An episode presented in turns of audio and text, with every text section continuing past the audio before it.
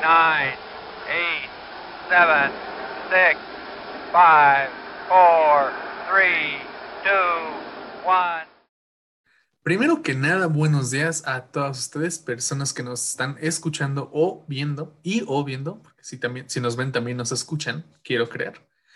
Eh, bienvenidos a la comarca de Feynman, un espacio donde podrán descubrir lo que no sabían que no sabían. Ah, no, qué diferencia. Ahora sí ya suena más. Sí, ya, ya tiene más estructura. Ya. Ahora sí, ahora no le improvisamos. ¿Qué, ¿Quién ya suena tan acá que está allá. ¿Quién diría que la diferencia está en no improvisar todo lo que haces, no? Pero bueno. Eh, siendo este el segundo episodio, me gustaría eh, empezar por decirles cosas que no les dijimos en el primero porque improvisamos. Em, nosotros eh, todo lo que de lo que vamos a hablar eh, lo investigamos para poder traerles la información lo más verídica posible y eh, pues hacer, aportar nuestro granito de arena para combatir la, desinformación que hoy en día tanto abunda en, en redes y en todos lados, ¿no? Em, una de las cosas que buscamos es llevar tanto conocimiento a tantas personas como podamos y sí, divertirnos mientras lo hacemos, ¿no? Porque ¿qué es la ciencia si no divertida? Y... Como, decían los Mythbusters, acuérdate que la diferencia entre nada más andar baboseando y realmente hacer ciencia es que lo tienes que notar. Suena que tengo que ver otra vez. Ah, Mythbusters, te entendí Ghostbusters y dije acá. Ah, sí, no, sí, Mythbusters. eso? Ah, ok, ok. Ah, no, eso no me lo sabía, pero tienen toda la razón. Eh, entonces, y también queremos eh, hacerles ver que la ciencia no es solo para genios, porque si así fuera no tendrían a este humilde idiota hablando todo el tiempo. Entonces, cualquier persona que tenga un poquito de curiosidad en su ser puede eh, encontrar su camino hacia la ciencia. ¿no? Entonces, después de esta eh, no tan breve introducción, es hora de comenzar y como podrán ver, hoy les hablaremos. Me acabo de dar cuenta de que a ti no te he dicho de qué vamos a hablar. Ah, eso es a propósito, ya te dije. Aquí, entramos en caliente. Ok, entonces el tema de hoy es cómo ve un ciego. Eh, algo que parece. Ah, buena. Algo que parece salido de, de personajes de cómics o de la curiosidad de un niño de tres años, pero que en realidad tiene mucho más sentido de lo que nos imaginamos. Entonces, para, comenzar todo este relajo, eh, tenemos que eh, definir cómo es que vemos. Los seres humanos tenemos la capacidad sensorial de interpretar nuestro entorno mediante la luz que entra a nuestros ojos y que posteriormente nuestro cerebro analiza. La luz llega, rebota en los objetos, llega a nuestros ojos y nuestro cerebro es como de, ah, claro, estás viendo esto de esta manera los ojos no son como tal lo que nos hace ver, sino lo que nos es un conducto más que, que, el procesador. No tan Ahí es como de vemos ahora sí que a través de los ojos, más no con los ojos. Ajá, o sea, literal, eh, los ojos son como una cámara que no procesa nada, simplemente transmite todo para que la computadora, o sea, el cerebro, interprete las imágenes. Entonces, son una cámara digital. De, hecho, ahí, cuando antes me estaba, daba las pláticas eh, y, hablaba de los sentidos, es como, hagan de cuenta que es un, robot, o sea, hacer el símil con el robot, ¿no? El robot tiene sus módulos oculares, que son cámaras, pero esas cámaras solo hacen que capte las imágenes. El que las procesa es su procesador, o sea, el que ya le da una forma y dice, ah, esto es esto, esto es madera, esto tiene esta forma. Ese es nuestro cerebro, o sea, los ojos solo captan la luz. Ajá. O sea, básicamente es, eh, en vez de que sea una cámara eh, analógica, es una somos una cámara digital con los ojos. Así funciona esto, ¿no? Eh, pero, ¿qué pasa si perdemos esta capacidad? ¿Cómo es que percibimos entonces el entorno? ¿Ok? Entonces, antes de meternos de lleno en estas preguntas, como les decía, vamos a definir el medio, el medio por el que usualmente vemos, la luz. Eh, hay, una infinidad de experimentos y debates sobre si la luz es una onda o una partícula. Spoilers ambas. Está raro, eh, ya luego lo, abordaremos, pero eh, se sabe que en condiciones determinadas puede comportarse justamente como ambas. pero en este caso, para lo que nos es útil en este momento, vamos a verla como una onda. Ajá. Ok. Eh, como demostró uno de los más grandes científicos de la historia, para muchos el más grande genio que, que ha nacido, eh, lo que nosotros, ah, Isaac Newton, se me fue el nombre. ¿Era Juan Camaney? no, Isaac Newton. Lo que percibimos como luz blanca es en realidad la unidad de la luz en todas sus formas, colores o más propiamente frecuencias. Eh, los seres humanos somos capaces de percibir las ondas de luz, analizarlas e interpretarlas para conocer nuestro ambiente. Una onda es una perturbación que se propaga eh, ya sea en un medio material o en el vacío. Hay distintos tipos de ondas, hay distintos tipos de propagación. Ahorita vamos poco a poco, ¿ok? Eh, como la luz es, vamos a tratarla como onda y la luz se propaga en el vacío, pues tenemos este detallito, ¿no? Que está, está medio curioso, ya luego explicaremos más a fondo. Eh, la frecuencia, ahorita me voy a meter un poquito en términos no complicados, pero sí es como de, voy a dar como una clasecilla para tener bien las bases de lo que vamos a ver adelante. Entonces, la frecuencia, la cantidad de veces que se produce una onda en un segundo. Ajá. Por eso, es como las veces que vibra, ¿no? Por así decirlo. Ajá, justamente. Eh, la frecuencia se mide en hertz. Por eso escuchamos como de 91.87. Sí, la radio, las frecuencias de la radio a eso se refieren. Eh, aquí hay que aclarar que el espectro de la luz visible para los seres humanos es de 450 a 750 nanómetros. O sea, muy poquito, pero eh, esto, esto significa que nosotros podemos ver del azul al rojo. Bueno, del rojo al azul. Mm. La frecuencia. Ajá, sí, el rojo es el que tiene la frecuencia más baja, ¿no? Y el azul es el más, el más alto. Por eso también, de hecho, hay breviario cultural. Por eso lo que está, lo que ya no vemos debajo del rojo es el infrarrojo. O sea, las luces infrarrojas como con las que, bueno, no sé si a ti tocó yo que estoy acá más viejo, con las que te pasabas las, tampoco las canciones. no, yo sí, yo, yo, yo, sí llegué a pasar canciones, pásame esa imagen por infra, güey. Eh, no, a mí sí me tocó Bluetooth, pero. Ah, yo también me tocó Bluetooth, pero sí llegó a usar infrarrojo. Y también el infrarrojo se usa en los controles. ajá, el control remoto todavía funciona con infrarrojo, justo. y eh, lo que está arriba del. De hecho, no es azul, es morado. La más alta es morada. Y ya por eso está el ultravioleta. Que es lo, o sea, es lo que abajo. Es el inmediato después del violeta. Abajo de lo que vemos y arriba de lo que vemos. Así, los más inmediatos. Déjame de abajo porque me ganaste lo que iba a decir. Ah, chale, perdón. No, no importa, está bien, está bien. Y aquí con los spoilers. Sí, básicamente. Pero está bien, está bien. Eh, en el caso de perder la vista, eh, la respuesta está en las ondas que componen al sonido, porque así como la luz es una onda, los sonidos también son ondas, son perturbaciones o vibraciones.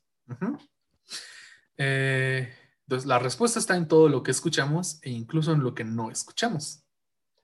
Eh, pero más que nada está en la frecuencia de esas ondas, en esas ondas de sonido. Porque, al igual que la luz, si la luz es una onda y tiene frecuencia, el sonido también es una onda, también tiene frecuencia. Eh, a diferencia de la luz, el sonido solo se puede propagar en un medio, ya sea líquido, sólido o gaseoso, como nos lo enseñan en la primaria, que viaja, eh, donde viaja más lento es en el aire, en los medios gaseosos, viaja más rápido en el agua, en los medios líquidos, y todavía más rápido en los medios sólidos. Eh, sí, sí, sí, sí, sí. Sí, sí, sí. hablando particularmente del sonido, este tiene dos características principales. La amplitud, que es... Mm, la amplitud es la fuerza del sonido. es qué tan intenso es. Esto se mide en decibeles.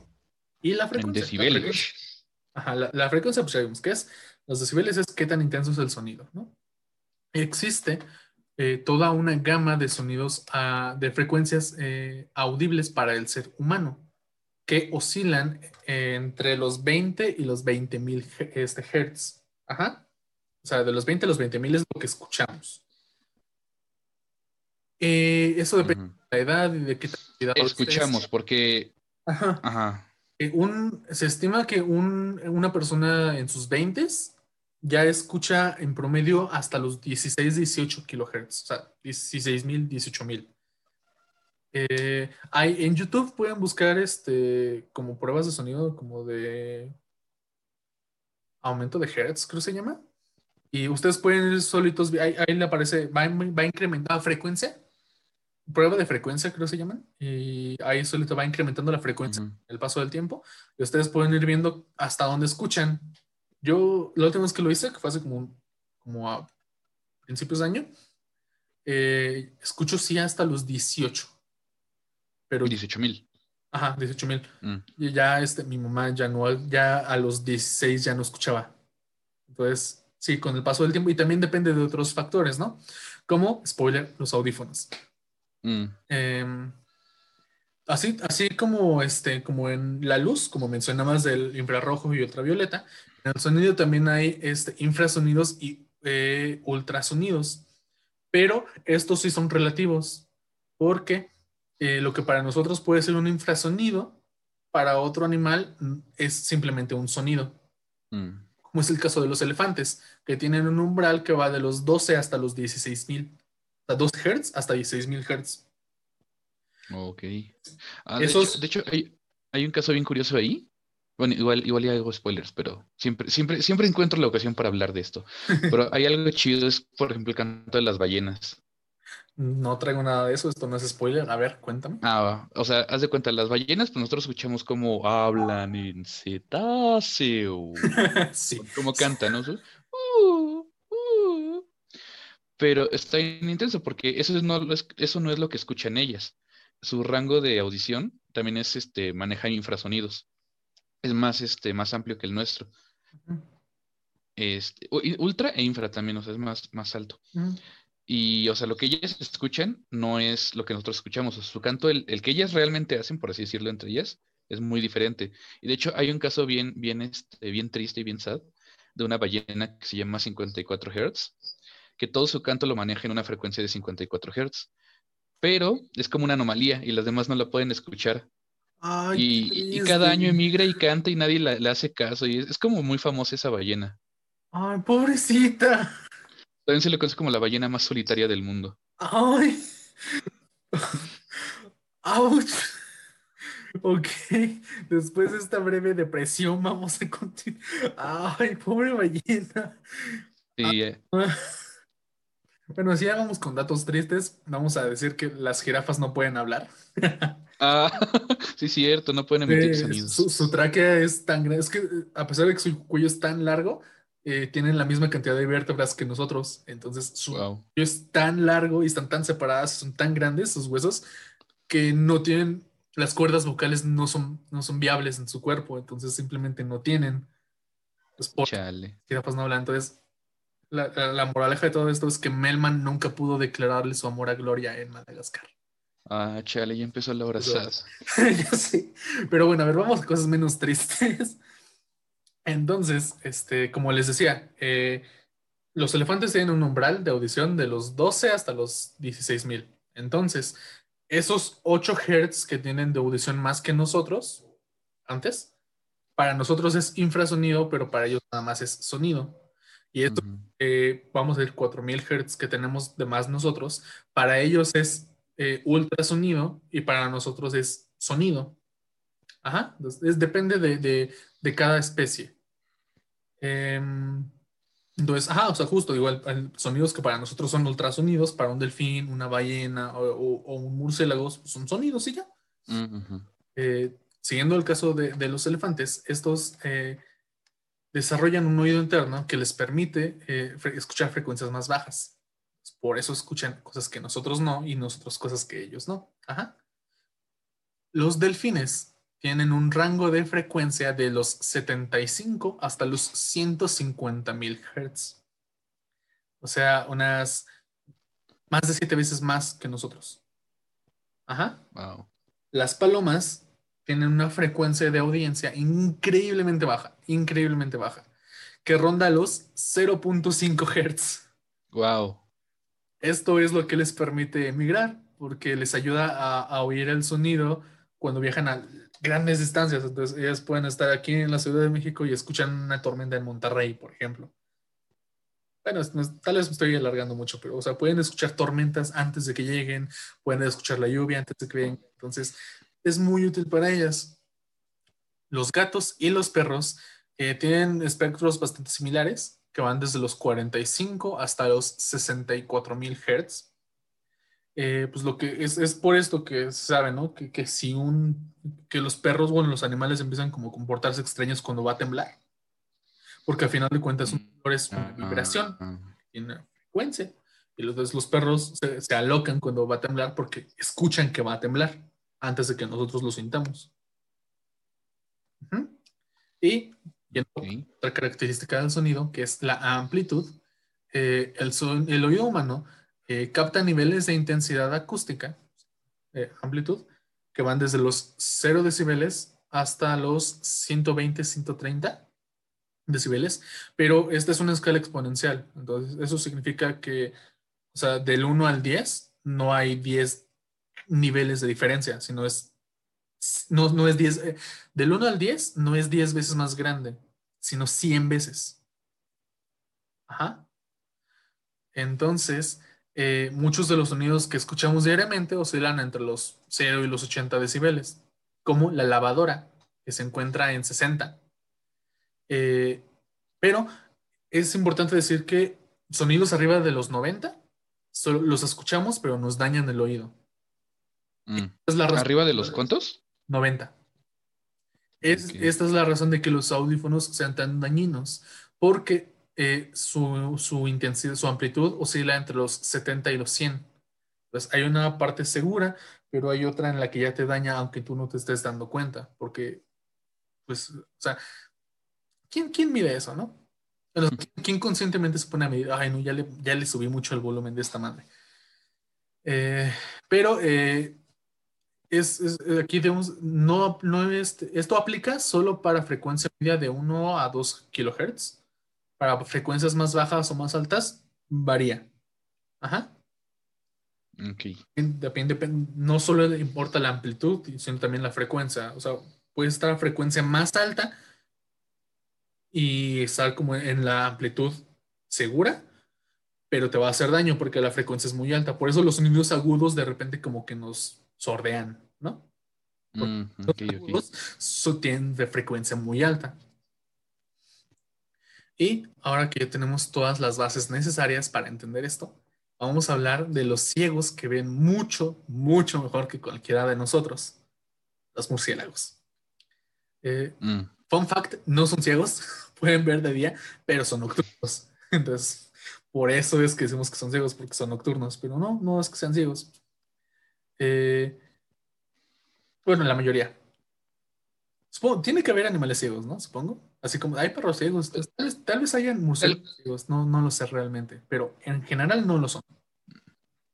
O sea, sí, no, o sea, no, de hecho, así como que estrictamente ciegos, creo que casi no hay, pero sí hay, hay animales que ven muy mal. Por ejemplo, Ajá, o sea, las sí. ballenas, de nuevo, No, o regresando sea, con las ballenas, Yo- bueno, su sentido del- de vista es malísimo.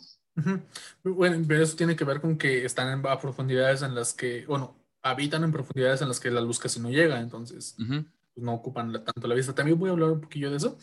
Eh, yo me refería como que eh, animales que en teoría deberían ver como nosotros o bien, bien de día, pero por alguna razón nacen ciegos o se quedan ciegos. A eso me refería. Tiene que Ah, ya. Sí, sí, sí, los hay Eh, muchos. Entonces, los murciélagos eh, tienen la capacidad de reconocer su ambiente en la oscuridad y de percibir sonidos, dependiendo de la especie, eh, de los 10 hasta los 220 mil. O sea, Oh, impresionante, ¿no? Eh, y todo esto gracias a un sistema evolutivo llamado ecolocalización. Esto funciona de tal forma que el murciélago emite un sonido de baja o alta frecuencia, dependiendo de lo que necesite, y sus- las ondas de este sonido chocan con los objetos, rebotan, llegan al murciélago otra vez y le permite al murciélago saber no solo eh, qué cosas hay alrededor de él, sino qué tan lejos están. mm. ¿Mm?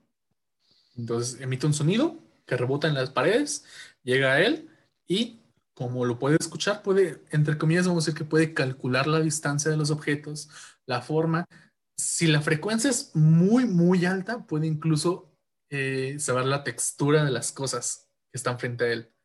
Hasta cazan insectos. O sea, es, es impresionante esta onda. Eh.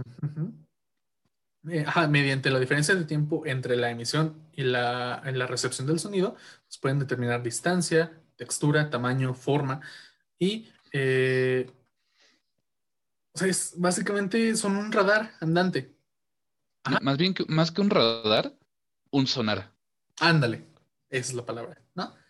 Y eh, un dato muy interesante es que eh, hay una relación inversa entre la longitud de onda y la frecuencia. Entonces, entre más grande es la frecuencia, más pequeña es la onda.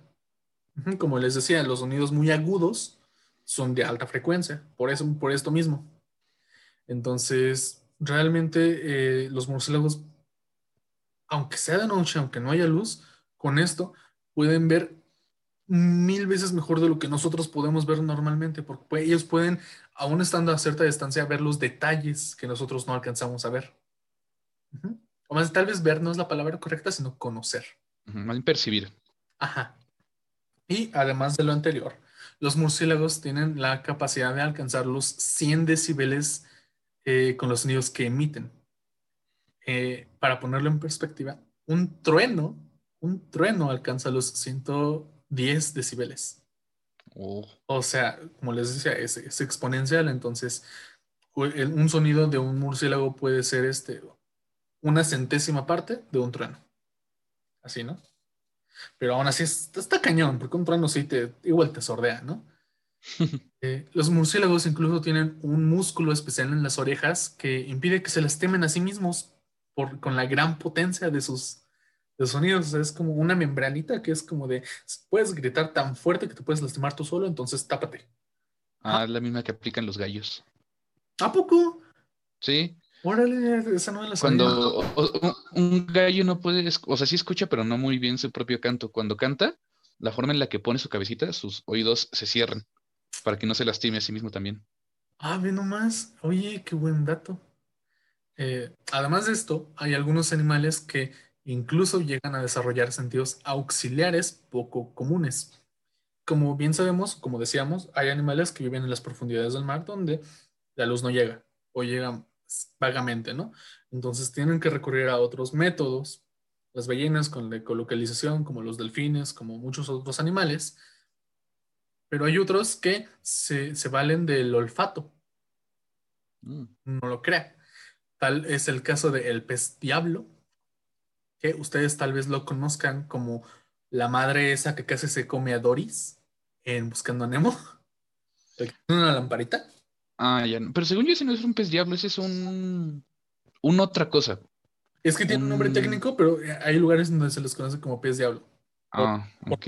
Está, está muy feo. Qué dato curioso, el que sale en la película Buscando a Nemo es hembra. Ah, sí, sí, sí, porque el macho es una pequeñicidad. Sí, mide, eh, mientras que la hembra puede llegar a medir hasta, creo, metro veinte de largo o de tamaño, el macho mide en promedio 2.5 a 5 centímetros. Y no tiene sistema digestivo, no tiene, no tiene nada. O sea, es, la única función es encontrar una hembra, pegársele como, como, como, no sé, como una verruga y, y reproducirse.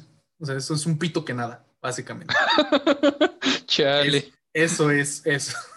Eso es el peso. Bueno, ya después de este, de este desliz, ajá, justo, ay, justo, eh, no ve, no tiene nada, pero tiene un olfato tan cañón, tan cañón el macho, que nada más nace y se dedica a buscar hembras, huele hembras de su especie, las encuentra, Wow. pega, se reproducen y así, es un ciclo.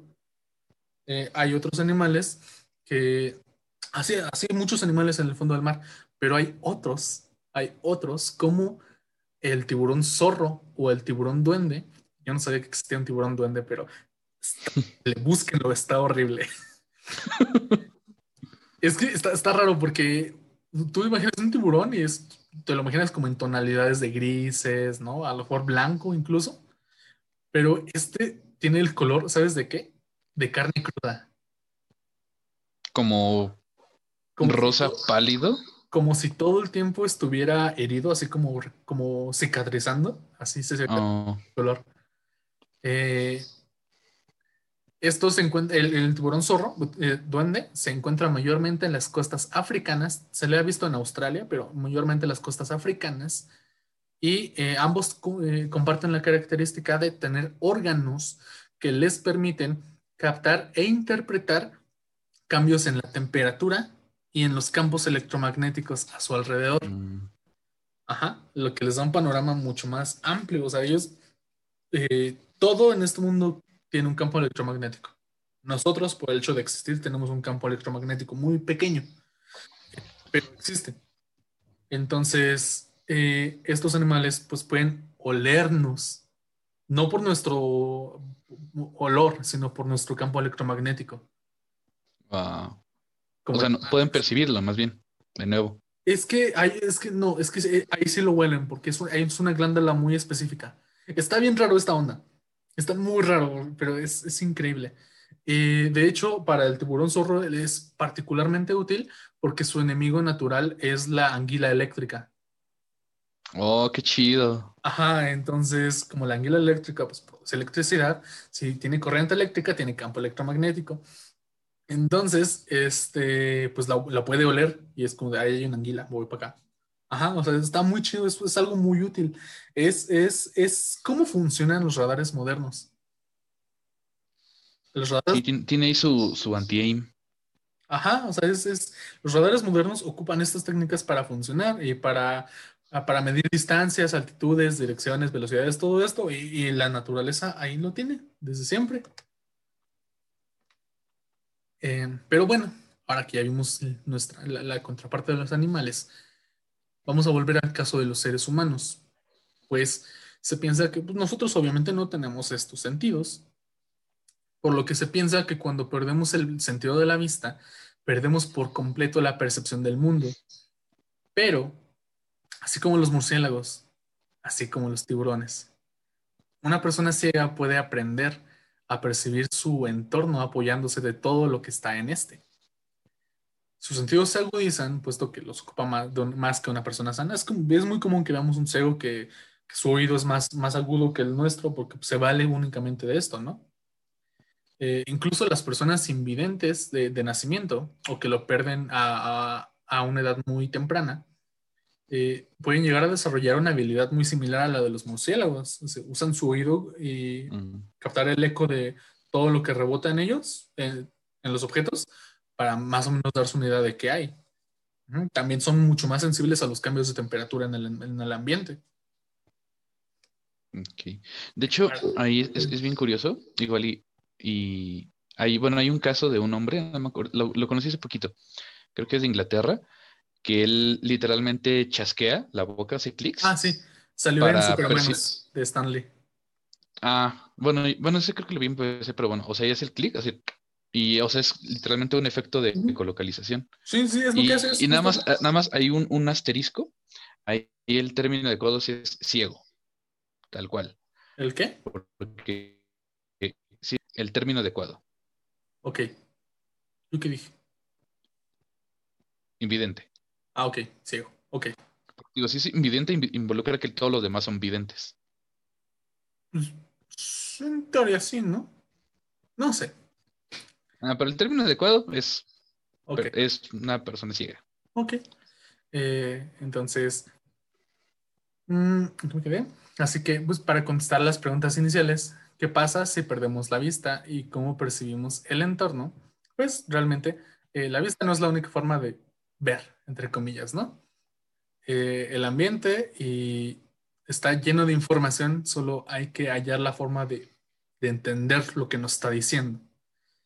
Y por fin hemos llegado a, a la parte que más me gusta de este episodio, eh, porque una vez más, y como en muchos casos, veremos que eh, las reglas de la ciencia las dicta la ficción. Es momento de ver cómo podemos eh, maravillarnos y engañar a la naturaleza misma. Permítanme eh, contarles de Neil Harbison y Moon Rivas. ¿Sabes quiénes son? No, no me suena. Ok, esto va a ser increíble para ti. Se preguntarán, así como Carlitos, quiénes son estas personas y qué las hace tan importantes. Pues déjeme contarle que Neil y Moon crecieron en un pequeño pueblo en Cataluña y a la corta edad, eh, a corta edad, Neil fue diagnosticado con acromatopsia, un tipo de daltonismo en el que él ve en escala de grises. Desde pequeño le dijeron, tú ves en grises y ya. Eh, eh, fueron pequeños desde, fueron desde pequeños juntos a la escuela.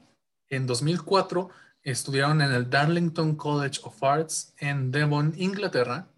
Y eh, Neil decidió que estaba harto de no poder experimentar los colores como el resto de las personas.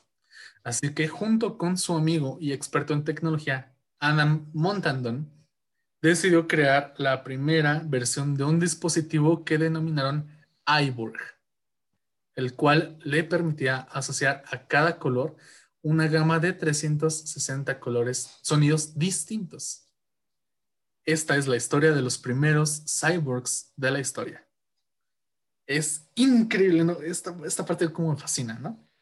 Creo que, creo que ya me empieza a sonar, pero a ver, continúa, continúa. Eh, este dispositivo, el iBorg, es una antena.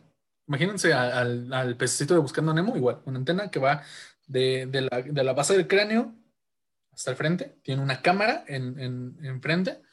Y esa cámara lo que hace es va detectando los colores que Neil ve. Ajá. A donde él ve, la cámara detecta esos colores.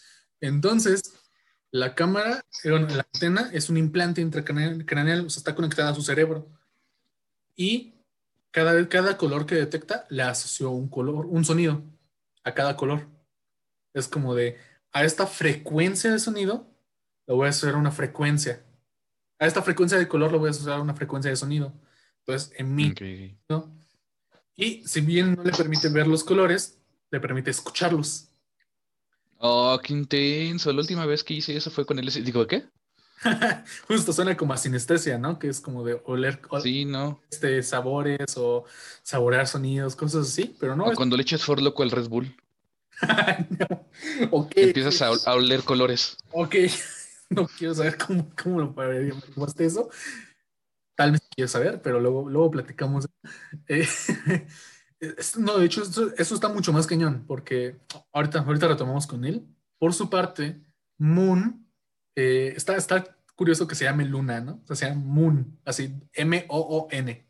Oh. Eh, ella se especializó en coreografía en la misma universidad eh, pero comenzó a experimentar con pequeños pendientes eh, cibernéticos en sus manos, o sea, como, como pulseritas, que vibraban cada vez que algo se movía frente a ella. Oh, qué chido. experimentando los convirtió en pendientes. Ajá. Y se dio cuenta, más tarde se dio cuenta de que si los volteaba, ya no solo podía ver lo que estaba frente a ella, sino también lo que estaba atrás de ella. Wow. Ah, entonces ahora tenía una percepción 360 grados de todo alrededor.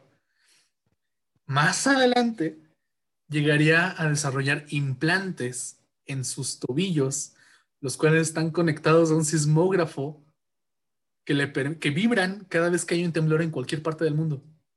Wow. Pues ella siente los temblores. Ahorita ya no, ahorita ya no los tiene, pero ella sentía los temblores. No, está muy hardcore porque sí hay muchos en todo el mundo. Todo el tiempo está temblando. Eh, y de hecho, dependiendo de la, orientación de, la vibración, ella podía saber si estaba temblando en el hemisferio sur o en el norte, no, sur, norte, o en el lado este, occidental o oriental del mundo. Ella podía saber dónde estaba temblando.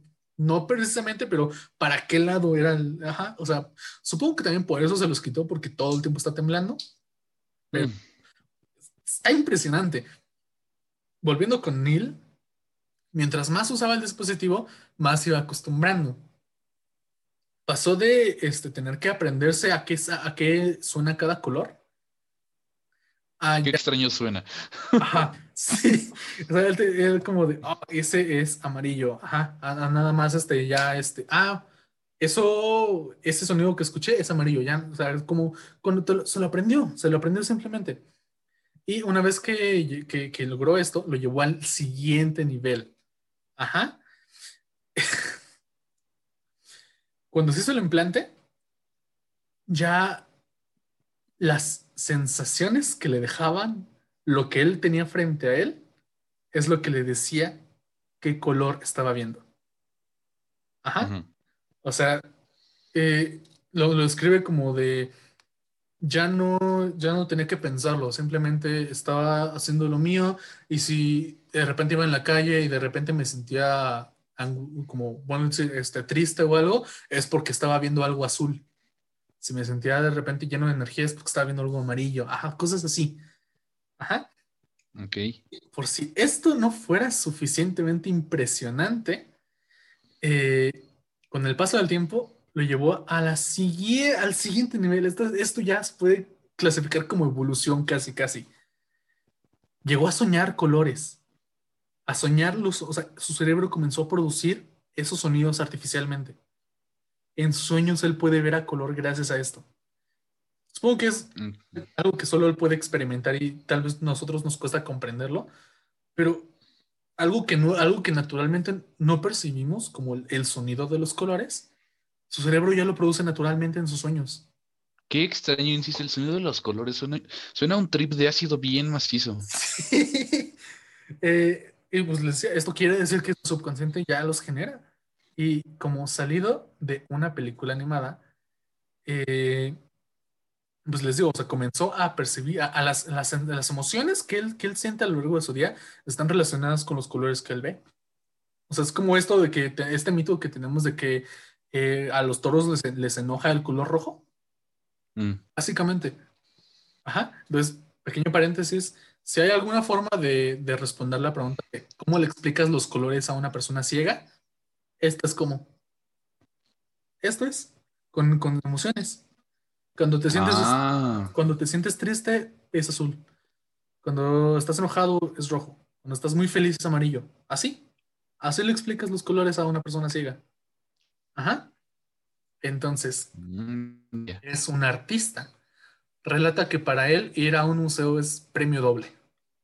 Que además de, de- de ver las pinturas, pues, tiene un concepto entero, eh, lo cual él mismo refleja en sus pinturas, que en algunos casos van desde eh, cómo ve algunas de las obras musicales más famosas de la historia. O sea, tiene una pintura increíble que es como un conjunto de colores bien extraños.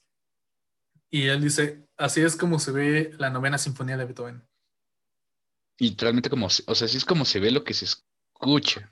Ajá. O tiene al lado otra. de, Wow. así es como se ve Bohemian Rhapsody. O sea, está- o, eh, complementando, dice que las personas muy atractivas no necesariamente suenan bien, pueden sonar feo. Wow. O al revés, una persona no con- convencionalmente no atractiva puede sonar hermoso. Bueno, es que también hay, de- hay- ahí es como se dice, ¿no? La, la belleza es propia de quien la mira. Y dice que hasta in- incluso eh, personas que no se parecen físicamente suenan casi igual. Oh, es como qué decir que-. Ajá, es como decir, Idris Elba y Nicole Kidman suenan muy parecido. Es como, ¿cómo? Pero bueno, eh, Harbison incluso tiene la distinción de ser legalmente el primer cyborg reconocido de la historia por un gobierno. Eh, él, bueno, para quienes no sepan, en Inglaterra, no sé si en todos los países, pero mínimo en Inglaterra, no te permiten tener ningún aditamento eh, facial en tu pasaporte. Mm, ni siquiera lentes. Ajá, no, nada. No sé si también en México, la verdad. En muchos países sí es igual. Bueno, eh, él es la primera persona que legalmente pudo, bueno, en su pasaporte está con su, con la, con su implante. Él, o sea, es la primera, eh, al tener el implante en un documento oficial, ya lo reconocen como parte de su cuerpo, entonces legalmente ya es un cyborg, Ah, qué chido. ¿sí? Y eh, así es como estos dos, este par de cyborgs, en 2010 empezaron la Cyborg Foundation, una fundación para cyborgs dedicada a luchar por los derechos de estos y ayudar a las personas a dar el primer paso, a volverse uno. Ajá. Eh, ¿Qué cyberpunk se escuchó eso? sí. Y es que, o sea, es real, o sea, uno pensará, ah, nada más estos dos, pero hay muchos, o sea, no te puedo decir el número exacto, pero hay, hay directores, hay un director de cine que es un cyborg. O sea, él tiene un- su implante es una cámara en vez de ojo.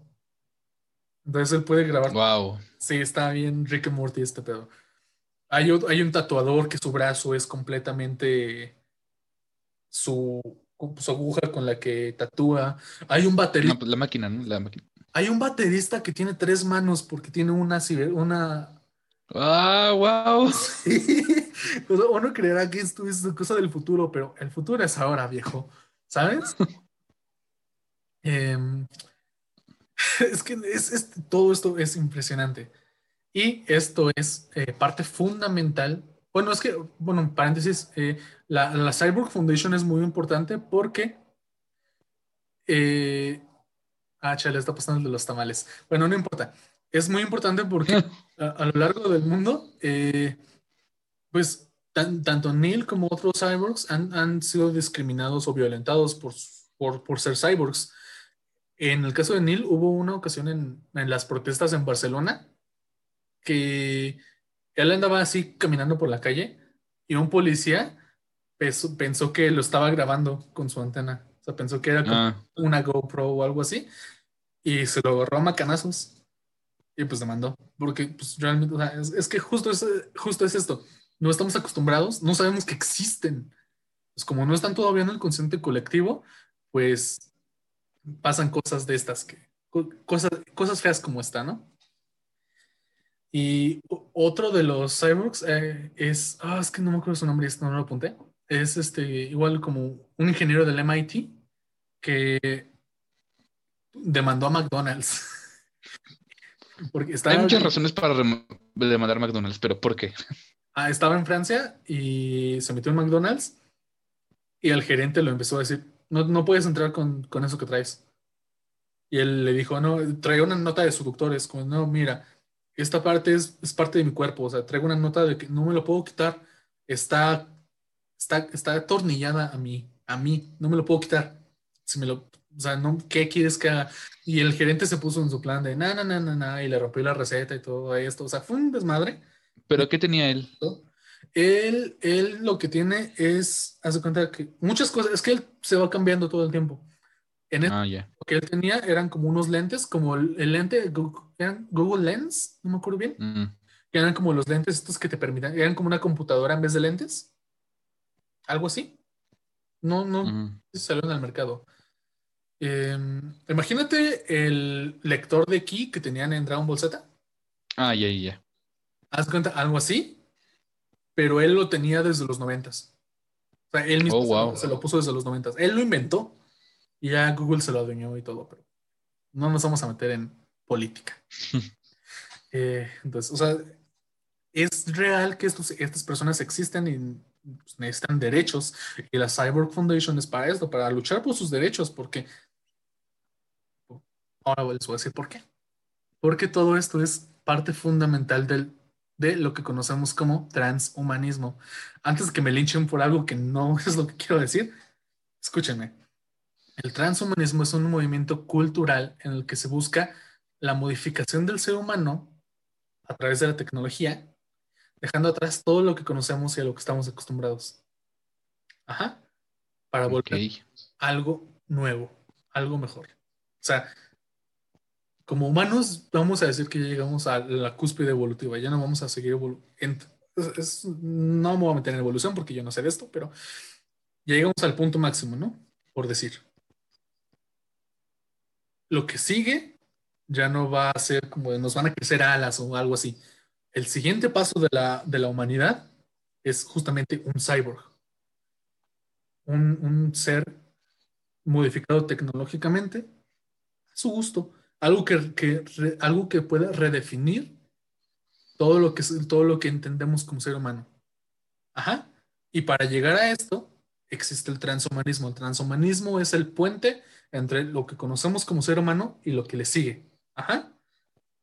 Lo que le sigue pues, ajá. Es, es- está impresionante. Y eh, el transhumanismo ya es una realidad. No solo por estas personas que, porque ellos dijeron, yo quiero experimentar la vida de una forma distinta, yo quiero experimentar el mundo a mi manera, sino porque en muchos países comienzan a verse destellos de esta cuarta revolución industrial, que spoiler, es la que estamos viviendo, pero en la que muchas empresas se están dedicando a crear este, prótesis cibernéticas, eh, a crear aditamentos para el cuerpo muy a la cyberpunk. Ajá. Ah, justo, el transhumanismo es como, como- es básicamente cómo llevar, llegar al cyberpunk. Va, casi, casi. Sí. Bueno, so- solo, solo esperemos que no involucre las distopías y las megacorporaciones. Ajá, sí, justo. Amazon. Sí. Tesla. Sin el caos estamos, ¿no? Pero, ajá, justo. Es el transhumanismo es cómo llegar a Cyberpunk 2077, básicamente. Pero sin los bugs. Quién sabe, mira. Bueno, sí. Uno sabe, nunca sabe. Ahí, ya va a pasar un punto en que tú te bugues, va a ser como. ¿te imaginas? ¿Te imaginas? Estaría bien denso. Pero sí, justo. eh, la, la cosa es que ya están ahí. Lo, lo que no sabes es que los morritos que están haciendo, se la pasan así en pose T, pues que están bugueados. Y están un paso más adelante. Todos los bailes de, de- de TikTok son un bug. Son un bug en la Matrix. Así es. Eh, pues la, la cuarta revolución y el transhumanismo ya están aquí. Ya, no es, ya es una realidad. Ya no se trata de si en algún momento será posible ser un cyborg. Es cuándo. ¿Y cómo? Vamos a decir. ¿Cuándo? También como porque depende de qué empresas lo hagan, qué tan accesible va a ser para la población. las- o sea, es, es que es un relajo, es algo muy, es algo para lo que no estamos preparados, pero ya está pasando. Entonces tenemos que prepararnos porque ya está aquí. Ujú. ¿Sabes? Ese es el problema, ya está aquí y seguimos actuando como si estuviera a 100 años de distancia, pero ya está pasando. Eso, ahorita que lo dijiste de las prótesis cibernéticas, me acordé también de mucho, este, sobre las prótesis, o sea, cómo han ido evolucionando. Y muchas actualmente son como muy hechas a medida con impresoras en 3D. Ujú. Y ya son, o sea, tal cual ya se puede acoplar perfectamente al miembro perdido. Así es, o sea, ya es, esa es una parte, pero o sea, te, te comentaba de eh, el baterista que tiene como, igual, por un accidente perdió parte de la mano y ahora se puso dos. O sea, está bien, o sea, hay gente que, o el, el tatuador no tiene brazo. O sea, literal, su brazo es como, como si fuera una prótesis, pero acaba en la pistolita esa de tinta que tienen para tatuar. Todo esto es parte del nuevo mundo y nos estamos quedando atrás. ¿Por qué? No sé por qué nos estamos quedando. Porque ya está, ya está aquí. Y ahorita regresando, regresando con la pregunta inicial, igual con la de cómo, cómo ve un ciego, siento que también es, es mucho, bueno, esta, esta revolución, siento que también va a apelar mucho a los sentidos que no se utilizan de manera, no, no, no bueno decir de manera tan cotidiana, sino que están un poco delegados. O sea, nosotros como animales diurnos, pues somos el 70% de lo que percibimos del mundo es a través de la vista, ¿no? Pero, por ejemplo, tenemos el gusto, el olfato, pero no solo eso, o sea, bueno, igual, spoiler, no sé si para algún otro capítulo o algo así, pero nuestro cuerpo tiene un montón de sentidos, tenemos como veintipico sentidos. Ujú, Sí, o sea, Sí. la temperatura, la autopercepción de, o sea, tú, aunque tengas los ojos cerrados, sabes que tu mano se está moviendo. Exactamente, el equilibrio, Equilibrio es, un, sentido. es un sentido. El cosmos también, ya no sé, era de los caballeros del zodiaco, que ellos tenían hasta el vigésimo quinto sentido o algo así. ¿Neta? No, creo que llegaban a siete o a ocho, algo así. Ah, no sé, yo nunca vi los caballeros del Zodiaco. Ahí sí te fallo. Ah, está bueno, pero bueno. Y, y justamente como apelar a estas cosas, ¿no? De, de los otros sentidos. Por ejemplo, sentir, o sea, ya de manera más consciente, cuestiones como dices, ¿no? Como la temperatura, como... Pues lo que sea lo que sea Moon de, de- o sea, se- sentir los temblores, Ah, y, de hecho, eso es justo que que ahorita lo retomas, porque me acordé también de lo que ahorita se está como implementando un poquito ya de manera más mainstream, que es la respuesta áptica, que es dar este feedback a tu cuerpo. O sea, tú estás haciendo algo, ¿no? Y le das feedback a tu cuerpo, pero desde otro sentido. Por ejemplo, eh, es un ejemplo muy, muy burdo, pero por ejemplo, los videojuegos. O sea, Pablo, Mm, ¿por qué? o sea, es que no te, no- explícame mejor porque no entiendo. Ah, sí, no, haz de cuenta. Tú estás jugando un videojuego, ¿no? Y tú, todo lo que, el 90% de lo, bueno, la gran parte de lo que percibes es a través de la vista. Pero cuando tú recibes un golpe, tu control vibra. Ah, qué Es una respuesta ¿Cómo se siente áptica, es un feedback. Y por ejemplo, haciendo como ese símil, hay un sistema ahorita de seguridad para coches, no sé quién lo implementó, que es un asiento. Tú te pones y este, te pones tu cinturón de seguridad y tú vas manejando, ¿no? Tienes ahí una, tienes ahí información visual, información auditiva, ¿no? Pero también si un coche se empieza a acercar, digamos, a una distancia no tan segura, el asiento empieza a vibrar. Si se está acercando por atrás, vibra de la espalda. Si se está acercando, si tú te estás acercando, el cinturón empieza a vibrar. Y mientras más intensa es la vibración, es que más, cerca, estás. Esa es también como esa respuesta que se da a través de otros sentidos. Wow, esto, o sea, me acabas de escribir Ready Player One, es lo que me acabas de decir. El, traje ese que se pone mm, para sentir lo que está sucediendo en el videojuego, eso es lo que está. Pues ahí lo tienen, amigos, ya estamos cada vez más cerca del, del oasis. no estaría chido. Pero digo, más allá como de esta cuestión como de inmersividad, o sea, que toda esta tecnología o toda esta idea se aplique a varias, a más cosas. Sí, sí, sí, sí, ya, ya, ya entendí lo que quieres llegar y pues sí, es porque, por ejemplo, sinceramente no, estoy 100% seguro de querer oler un videojuego. O sea, es algo que no estoy seguro de querer, querer poder. Depende del videojuego. Si es eh, Pokémon, claro que quiero saber a qué huele Pikachu. ok. Supongo que huele a cuyo o algo así. No sé, pero claro que quiero. Eh, agarra, agarra un conejo y una pila, huélelos al mismo tiempo, eso huele Pikachu. pero si me estás hablando de, no, sé, eh, Halo, pues la neta no me dan ganas de saber a qué huele una élite. Entonces. y menos por dentro. Eh, o el Doom. No, claro que no quiero saber a qué, a qué huele sangre de demonio. Pero em, para responder bien, o sea, ya con todo esto, creo que podemos decir que para, para responder la pregunta de cómo ve un ciego, eh, cada vez estamos más cerca de experimentarlo en carne propia. Así que Tal vez no les puedo dar la respuesta concreta, pero les puedo decir que, que, podemos averiguarlo, ¿no?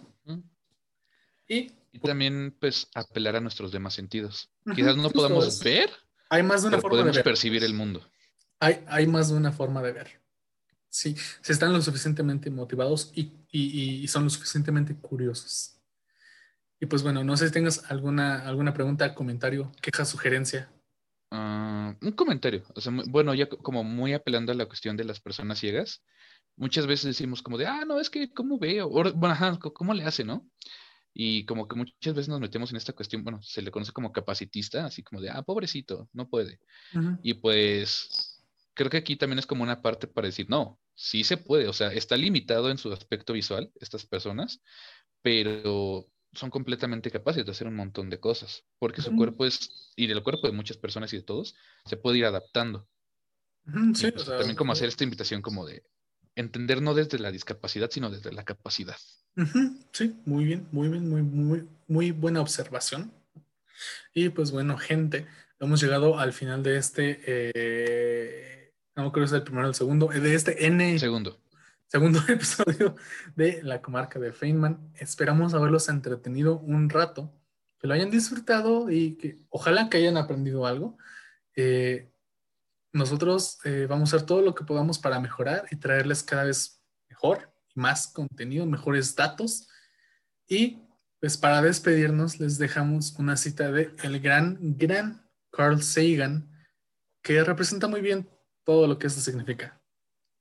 Le damos importancia a nuestro planeta por la profundidad de nuestras preguntas y por el coraje de nuestras respuestas. Nosotros fuimos eh, Sánchez e Isaac Salgado. Gracias por acompañarnos el día de hoy. Los esperamos la siguiente ocasión, que no sé cuánto salga esto. Y recuerden que juntos día con día podemos... Eventualmente. Un poco menos. Así es. Cámara banda. Se me cuidan. Bye.